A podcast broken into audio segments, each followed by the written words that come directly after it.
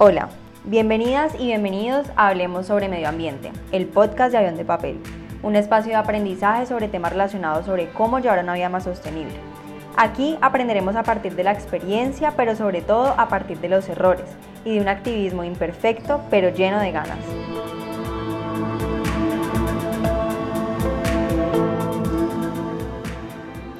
Hola, bienvenidas y bienvenidos a un nuevo episodio del podcast. Me encanta saludarlas y saludarlos el día de hoy. Hoy vamos a hablar de, más que todo, de mi experiencia, de mi opinión, de lo que he visto y de que tenemos que aceptar que no todo es perfecto y finalmente no todo es color de rosa y que debemos ser los más objetivos y objetivas posibles en cuanto a todo. Es decir, no volvernos tan bien como como esas personas que están en una religión y creen ciegamente en lo que les dice eh, la persona líder de la religión, sin cuestionar nada, sobre todo porque pensamos que a veces cuestionar es una falta de respeto o, que puede ser, mm, por ejemplo, siguiendo el ejemplo del caso de la religión, si llegamos a cuestionar, entonces de pronto nos vamos para el infierno, cosas así. Pero creo que la curiosidad y el cuestionarnos y estarnos preguntando es simplemente una manera de, aclarar lo que pensamos, lo que sabemos, lo que estamos aprendiendo, lo que sentimos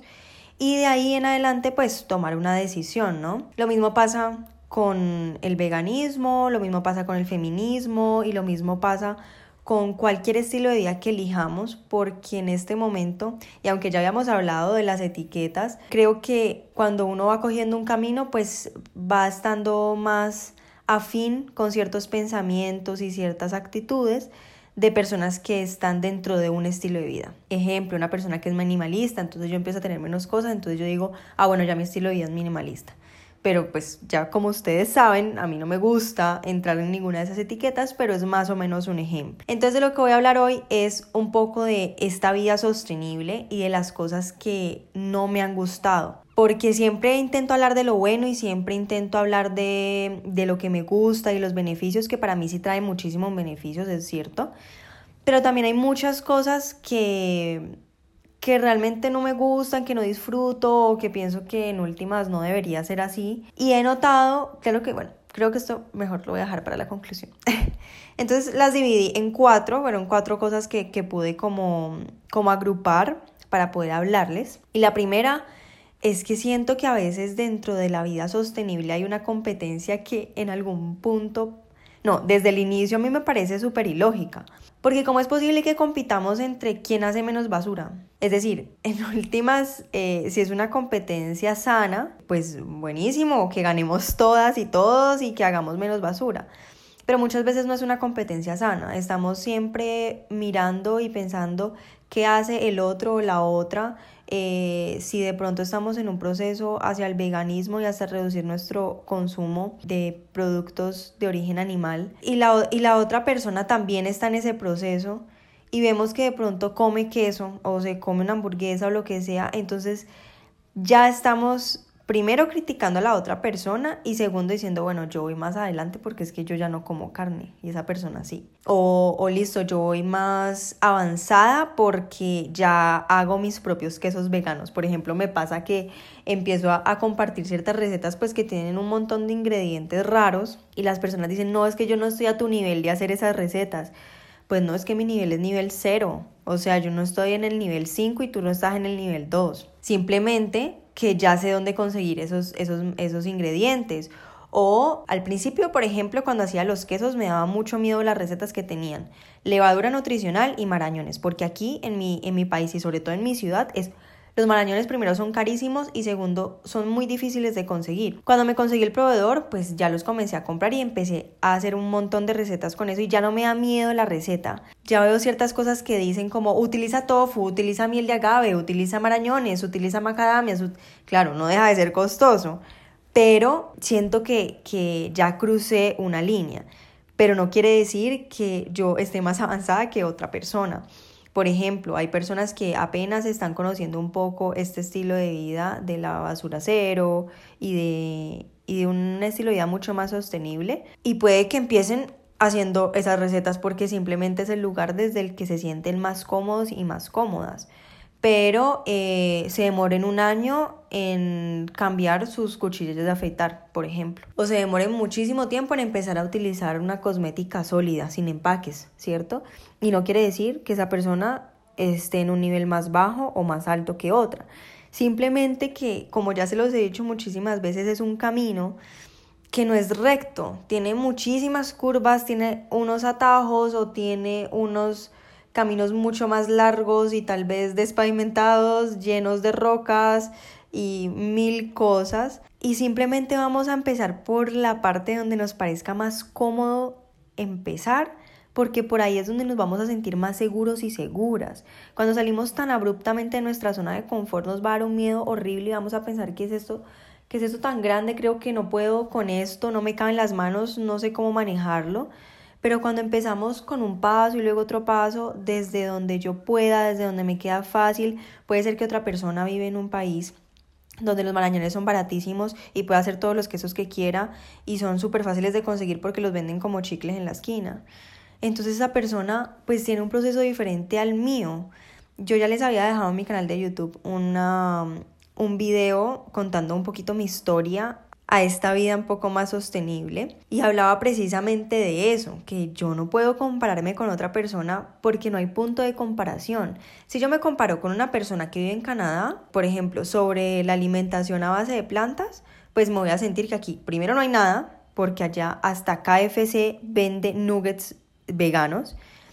Y segundo, me voy a sentir que, por ejemplo, si esa persona hace un cheesecake vegano a base de marañones con arándanos y aquí me va a salir carísimo, va a ser súper difícil, pero allá va a ser algo muy fácil. En cambio, si yo le digo a esa persona que se haga, eh, aquí en, en, mi ciudad tenemos una fruta del Pacífico que se llama chontaduro y pues no se consigue ni siquiera en todo el país, solamente se consigue en esta zona. Si yo le digo a esa persona que se haga un postre de chontaduro en Canadá, pues va a sentir, se va a sentir frustrada porque se está comparando conmigo en un contexto, en un país diferente, en una situación socioeconómica diferente, entonces no hay punto de comparación. Y este, este punto de la competencia me parece absurdo porque es que no deberíamos estar compitiendo. De hecho, creo que llegamos más lejos cuando simplemente dejamos de competir y decimos, listo, ¿Tú qué estás haciendo? ¿Qué quisieras hacer yo? ¿En qué te puedo ayudar? ¿Tú cómo me puedes ayudar a mí? Mira lo que encontré, mira el artículo que me leí, mira el video que me vi, mira la receta que intenté. Y así nos vamos enseñando, nos vamos educando y vamos aprendiendo en conjunto y en comunidad. Y esto va muy ligado a la segunda cuestión de la que quería hablar.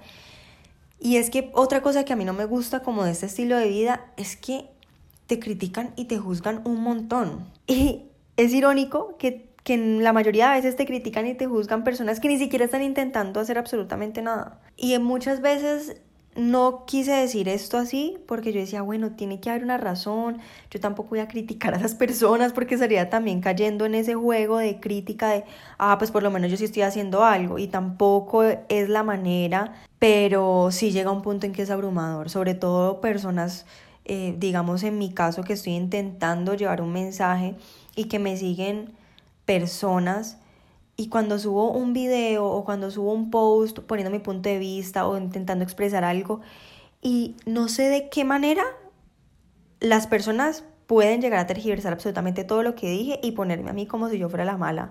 Y muchas veces he caído en cuenta que no fui lo suficientemente clara, que no era lo que quería decir, pero se pudo interpretar de otra manera y muchísimas cosas que en muchos casos desaniman un montón.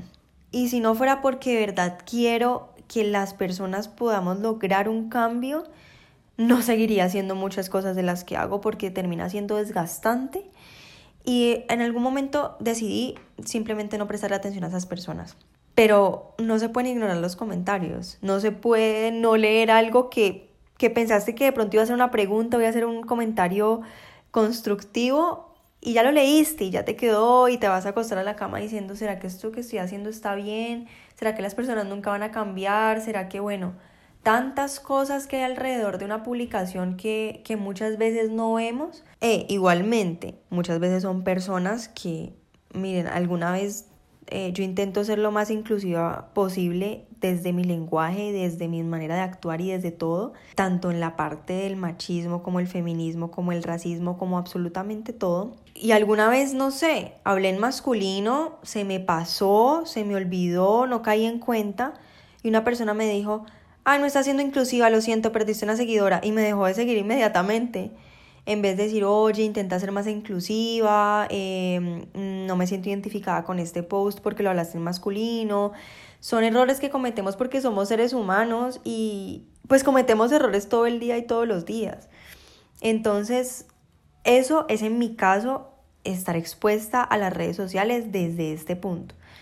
Pero también están las reuniones familiares y las reuniones sociales y cuando nos enfrentamos a otra persona, porque cuando estamos dentro de nuestra burbuja, leyendo, investigando, aprendiendo, sentimos que el mundo es maravilloso, que todo lo queremos cambiar y cuando nos enfrentamos a una persona que definitivamente quiere juzgarnos o que uno dice, no, gracias, sin queso, sin leche, no como carne, lo que sea, inmediatamente, ¿y por qué no comes carne?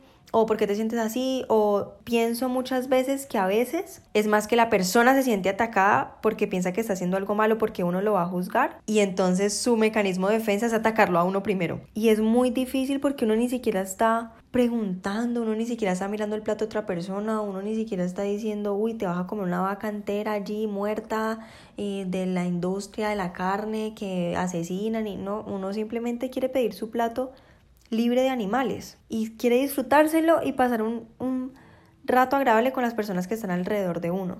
Pero siempre, siempre, siempre, en mi caso, se vuelve la cosa más incómoda del mundo porque hay una presión sobre los hombros que uno siente que lo están criticando directa o indirectamente. Por ejemplo, hace poco salí con mis amigas y pedí un postre que tenía chocolate blanco y tenía un crepe y obviamente esas cosas no eran veganas pero la verdad es que tenía muchas ganas, muchísimas ganas y estaba con mis amigas, hace rato no nos veíamos, era nuestro lugar de encuentro de siempre.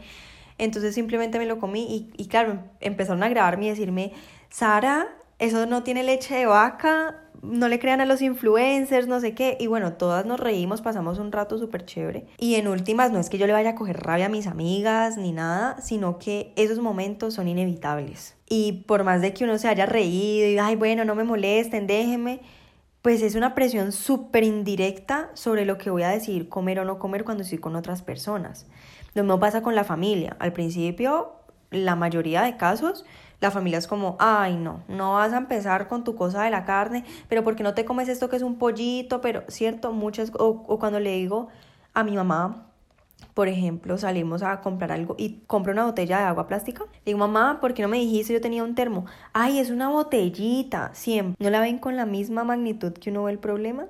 Y termina siendo la persona que da cantaleta y que todos los días está diciendo cuidemos el medio ambiente, ¿cierto? Y que el resto de personas les, le coge a uno pereza. Todo eso, todo eso, y podría dar muchísimos más ejemplos, pero todo eso termina siendo como una crítica y una presión al estilo de vida que estamos eligiendo, que no es el más fácil precisamente porque no es al que las personas están acostumbradas, pero y cuando me empiezo a sentir súper mal y cuando empiezo a decir, ay, no, ya no quiero como que nadie me diga nada y como que de verdad quiero que no, vuelva, no se vuelva a hablar del tema, después pienso, bueno, y si estuviera haciendo otra cosa, si quisiera cambiar mi estilo de vida, a volverme una deportista de alto rendimiento donde no pudiera comer y tuviera una dieta súper estricta, donde tuviera que estar todo el día entrenando, donde, no sé, mil cosas, la gente no lo vería igual. Diría, no, es que está entrenando para su futuro.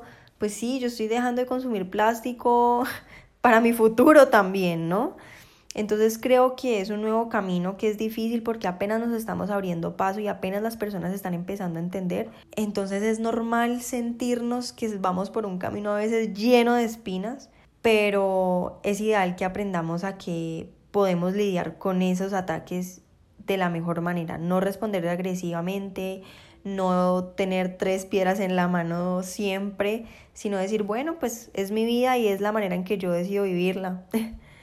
Básicamente es eso. Y, y créanme que si estuviéramos haciendo algo malo, pues sería algo completamente diferente. Pero lo estamos haciendo por el bien de nuestro planeta, por nuestro propio bien, por el bien de los animales, por el bien de otras personas que están en vulnerabilidad y por muchísimas cosas que a veces cuando estamos en nuestra zona de confort ni siquiera las pensamos, las cuestionamos o caemos en cuenta.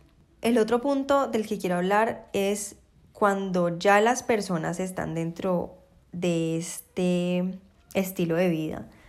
Y este es un estilo de vida que cada vez va creciendo. No sé si es por moda, no sé si es porque las personas se están recapacitando, no sé por qué, pero cada vez las personas se están dando cuenta de que deben hacer un cambio en su vida. Y muchas veces eh, nos apoyamos en ese cambio comprando ciertos productos. Y de lo que voy a hablar ahorita es precisamente del greenwashing y de las personas que se aprovechan de este movimiento. Yo no les voy a decir que yo no consumo cepillos de bambú. No les voy a decir tampoco que yo misma los hago, o sea, nada, yo sí los compro y estoy consciente de que son más costosos. Y digamos que yo lo incluyo dentro de mi presupuesto porque Prefiero gastar un poco más en un cepillo de bambú que seguir comprando cepillos de plástico, pero esa es decisión mía, ¿cierto?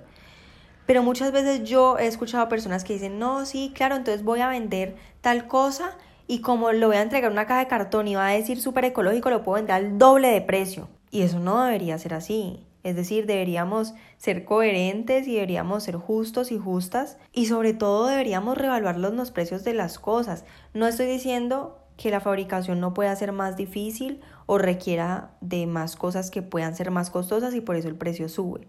Pero muchas veces suben el precio simplemente por decir que es ecológico, o por decir que es vegano, o por decir que es integral, o por mil cosas. Y yo les digo, por ejemplo, si yo quisiera comprarme una camiseta, pues no buscaría una camiseta de poliéster, ¿cierto? Buscaría una camiseta de botellas recicladas, de algodón reciclado, de tintas no tóxicas, de bordado, bueno, lo que sea.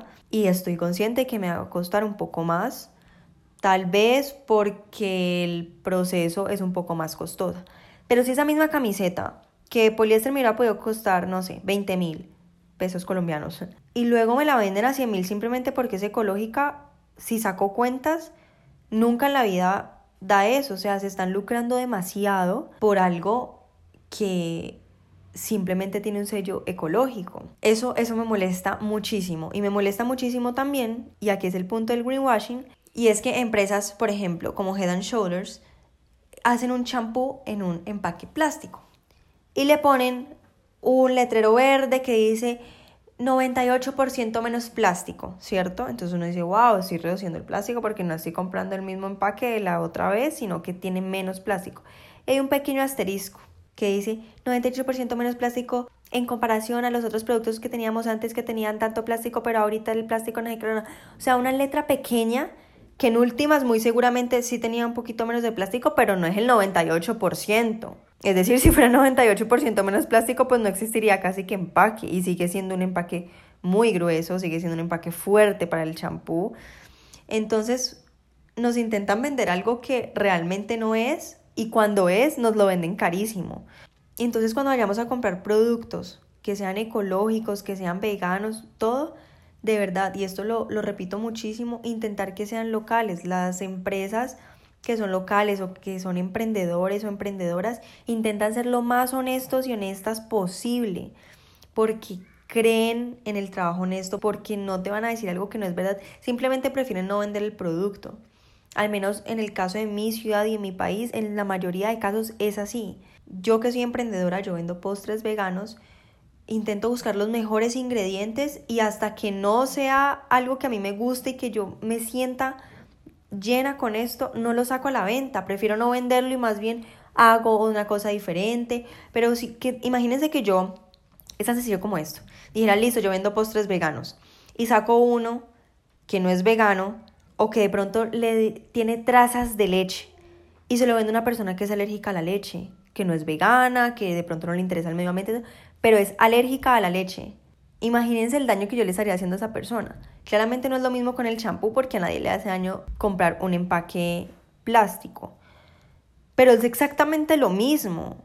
Entonces, antes de comprar estos productos, rectifiquemos que sean verdad, leamos hasta todas las etiquetas habidas y por haber y antes de comprarlo a estas industrias, si realmente lo necesitamos comprar, intentemos buscar emprendimientos locales. Y lo último, que, que es algo que he notado muchísimo, y no sé por qué pasa, la verdad es que no sé, pero que este movimiento y esta vida más sostenible, por ejemplo, en el caso de, de mi público en avión de papel, son como 95% mujeres.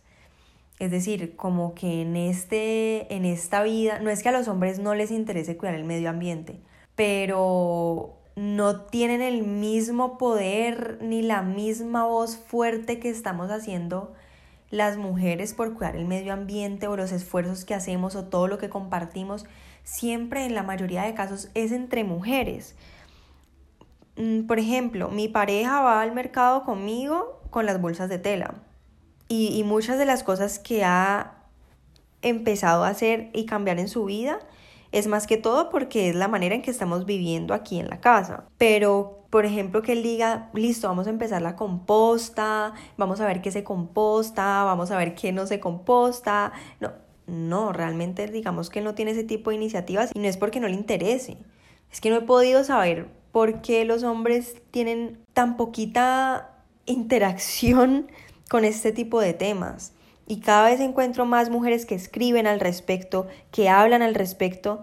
Y no me malinterpreten, claro, me siento súper orgullosa de nosotras como mujeres, pero sí me parece muy importante y me gustaría muchísimo que hubieran más hombres hablando del tema, opinando del tema, compartiendo el tema y que pudieran cambiar cada vez más sus hábitos. Si bien es cierto, y esto pues está súper demostrado, claramente no aplica para todos los casos, pero las mujeres somos las que más consumimos de manera general.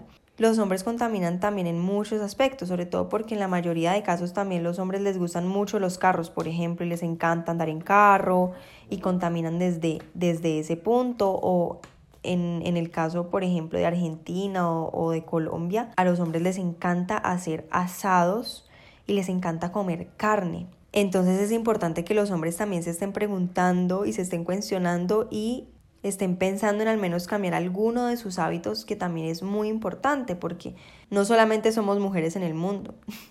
Y, y si cambiáramos absolutamente todas y todas fuéramos las más sostenibles, el cambio necesita ser global.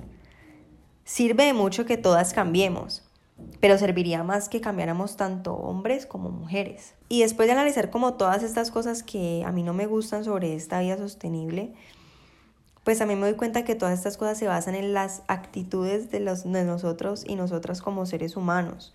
Es decir, la competencia es algo que podemos mejorar. La crítica y la presión es algo que podemos mejorar y viene desde nosotras y nosotros. El greenwashing también depende mucho del consumidor porque si yo dejo de consumir porque me doy cuenta que una empresa está haciendo greenwashing o me paro en la raya y argumento que esta empresa está haciendo cosas que a mí no me parecen y está haciendo greenwashing, la empresa debe tomar acción porque es que nosotras y nosotros somos los que le compramos a esa empresa. Sin nosotras y sin nosotros, esa empresa no tendría dinero y no tendría cómo sostenerse. Entonces le interesa mucho lo que diga el consumidor o la consumidora. Y si dejamos de consumir, pues la empresa deberá tomar cartas en el asunto. Y que este movimiento y este estilo de vida sea solo para mujeres, también es algo que podemos corregir si los hombres están dispuestos a hacerlo. Entonces no es algo que yo les diga, miren, eh, esto no me gusta y de verdad no tiene ninguna solución. Claro que tiene una solución inmediata, de hecho, y es la manera en que nosotras y nosotros actuamos frente a todas estas cosas que nos pasan, tanto desde adentro, y desde adentro me refiero tanto en nuestro interior, como dentro de este movimiento y este estilo de vida, como las personas que están afuera y que no quieren hacer parte, también entender que es un estilo de vida que la persona quiere llevar y en últimas pues es la vida de la persona. Si genuinamente me preocupa algo de lo que está haciendo esa persona, se lo digo a ella simplemente o a él simplemente le digo, mira, me preocupa, tú ya averiguaste sobre esto, porque no te asesoras con una profesional, con un experto, con una experta? Y doy mi opinión desde la preocupación, desde la preocupación genuina, más que una crítica y más que una presión que le estoy imponiendo a esa persona. Entonces espero que, les haya gustado este episodio, que les sirva mucho también para reflexionar, que me cuenten a ustedes también qué es lo que no les gusta, si han notado también alguna de estas cosas que yo he notado, pues también las invito y los invito a que se pasen por mi canal de YouTube en donde tengo eh, la historia de cómo empecé en este proceso y qué fue lo que hizo clic en mi vida para que empezara a cuestionarme sobre muchas cosas y me comenten por allá qué les parece y que me cuenten también su historia que me parecería súper interesante leerlos y leerlas. Entonces nos vemos en un próximo episodio. Espero que estén muy muy bien y gracias por haber llegado hasta aquí. Adiós.